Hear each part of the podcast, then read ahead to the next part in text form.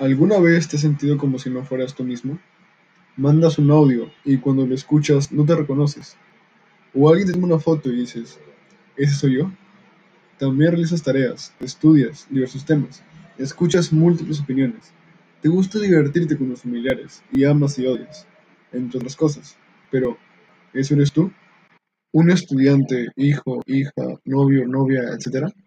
O más importante, ¿cuál es el lugar en este mundo de esa propia persona que desconoces? En primer lugar, psicoanalistas declaran que no somos individuos, somos el resultado de muchas fuerzas y tendencias e impulsos que nos guían. Me refiero a las emociones y a las influencias externas. Gracias a que tu psique está dividida, tenemos a la persona, es a quien tú muestras a la sociedad. Sin embargo, cuando creamos a este ente, reprimimos nuestros impulsos. Y si solo somos eso, entonces somos esclavos de esta máscara. También podemos ser nosotros mismos y expresar nuestros impulsos e ideas a la sociedad en la que vivimos. Y ésta podrá rechazarnos o aceptarnos, pero esta vez seremos esclavos de nuestros impulsos. Después tenemos al ego. Lo que se siente ser nosotros es nuestro ego. Este es consciente e informa las necesidades del yo, que es inconsciente. Podemos asimilar al ego por el yo. En ese momento dejamos de ser conscientes y creemos que la vida nos sucede porque sí. Por el otro lado, si el yo es asimilado por el ego, este aumenta y creemos que controlamos todo. Los sabios buscarán una simbiosis entre ambos. Los necios quieren someter para volver a ser víctimas del otro. Mi ego hace que solo escuchemos nuestra propia versión de la historia, para evitar el impacto de nuestras acciones en la vida real. Yo no estoy mal, tú sí. Mientras que el yo es feliz, pero nunca aportará una solución o una opinión válida. Es como si careciera de importancia. Analizando más profundamente a nuestra psique, tenemos a la sombra, que son nuestros impulsos y deseos rechazados por la sociedad. Primero las reprimimos, luego las ignoramos y finalmente se van a la sombra, donde rechazarlos se vuelve natural. Sin embargo, si no las rechazamos, podríamos proyectarlas sobre otras personas. Por algo existen las guerras, pues como alguna vez dijo Simon Freud, las emociones perturbadas nunca mueren, sino que lo manifiestas al inocente. Finalmente llegamos al ánimos, mujer o al ánima para el hombre. Suprimimos en cada caso nuestras cualidades opuestas de género, de manera inconsciente. Incluso la razón por la cual las personas piensan diferente, el humano se las ha arreglado para describirlas. Si ahora crees que tú eres un conjunto de todo esto, pues sí, generalmente. Pero, ¿qué te parece si exploramos un poco más? Empecemos con tus deseos. Me refiero al tipo de persona que tú quieres que la gente vea. Es a lo que aspiramos cuando queremos ser nosotros mismos. Este se siente como nuestro yo mismo. No obstante, en el momento en que cumplimos algo, nuestro deseo cambia debido a nuestro egoísmo. Cuando en el fondo solo queremos que seamos vistos como nosotros queremos por personas que no se ven como quieren. Lamentablemente no existe el yo mismo de manera permanente. En segundo lugar, y como dijo Carl Jung, haz consciente lo inconsciente, porque si no lo inconsciente dirigirá tu vida y tú lo llamarás destino. Ahora eres más consciente de tu persona.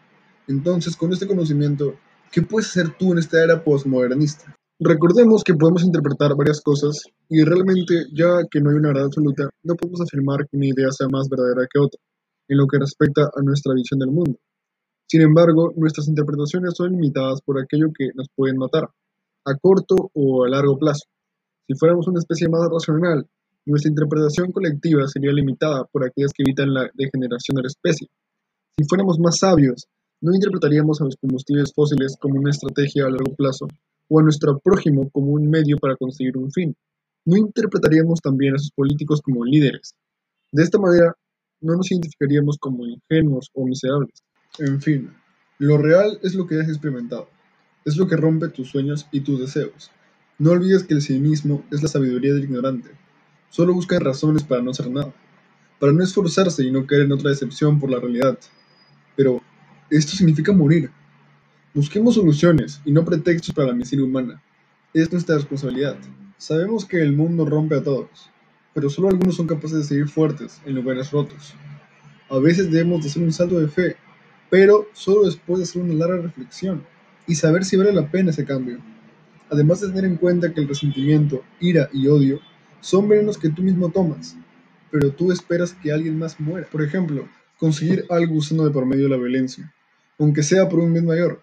Intenta ser más metódico y pragmático en esos aspectos, y no ser víctima de tus impulsos emocionales, pues en los conflictos, este tipo de personas son las más crueles. Cierto, disculpen, Ni siquiera has explicado lo que diferencian esta era con otras.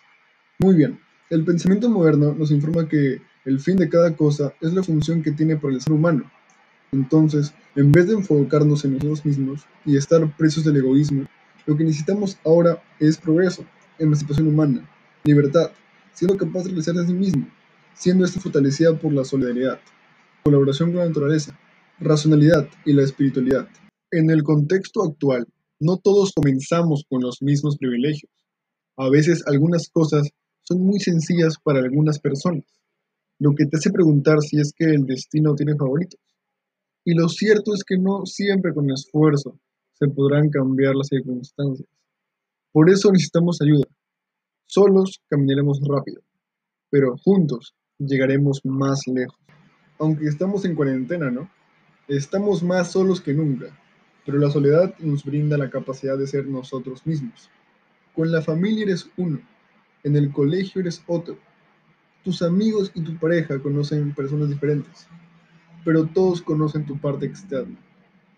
Tu conducta depende de la gente a tu alrededor, y aquí en la soledad, por fin eres tú indefinidamente. Ser uno mismo en un mundo que trata de hacerte como todos los demás es el más grande logro. Dime con quién andas y te diré quién eres. El hombre no es malo, las influencias lo trastornan.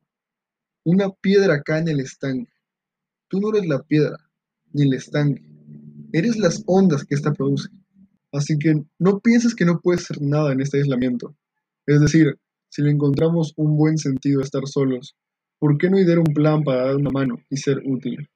Uno nunca está tan lejos como para ayudar. Pero tienes razón, lo que impulsa al humano a vivir es la felicidad. Y puede que esta rutina haya vuelto tus días aburridos. No me quiero desviar mucho del tema principal, mas debes tener en cuenta que miles de personas mueren todos los días. Pero tú te despertaste, entonces sonríe. Todas las personas que tú quieres se despertaron. Este día es asombroso. No somos conscientes de nuestra mortalidad. A veces creemos que somos invencibles. Pero como ya te lo he dicho antes, vuelve consciente lo inconsciente y serás más feliz. En síntesis, cambia el yo por nosotros. Y si aún te confunde la definición de quién eres o no te convencen mis palabras, entonces digamos que tú eres un poco de orden en el caos y un poco de caos en el orden, que la mayor parte del tiempo va cambiando. ¿Qué? ¿Tampoco te convence eso? Entonces no puedo darte una definición exacta, pero apuesto que puedo decirte cómo acercarte a ese yo que tú tanto anhelas aquel que es fuerte para saber cómo mantener en orden su vida, y que aún con lágrimas en los ojos se las arregla para decir con una sonrisa, estoy bien, y seguir apostando por un futuro mejor.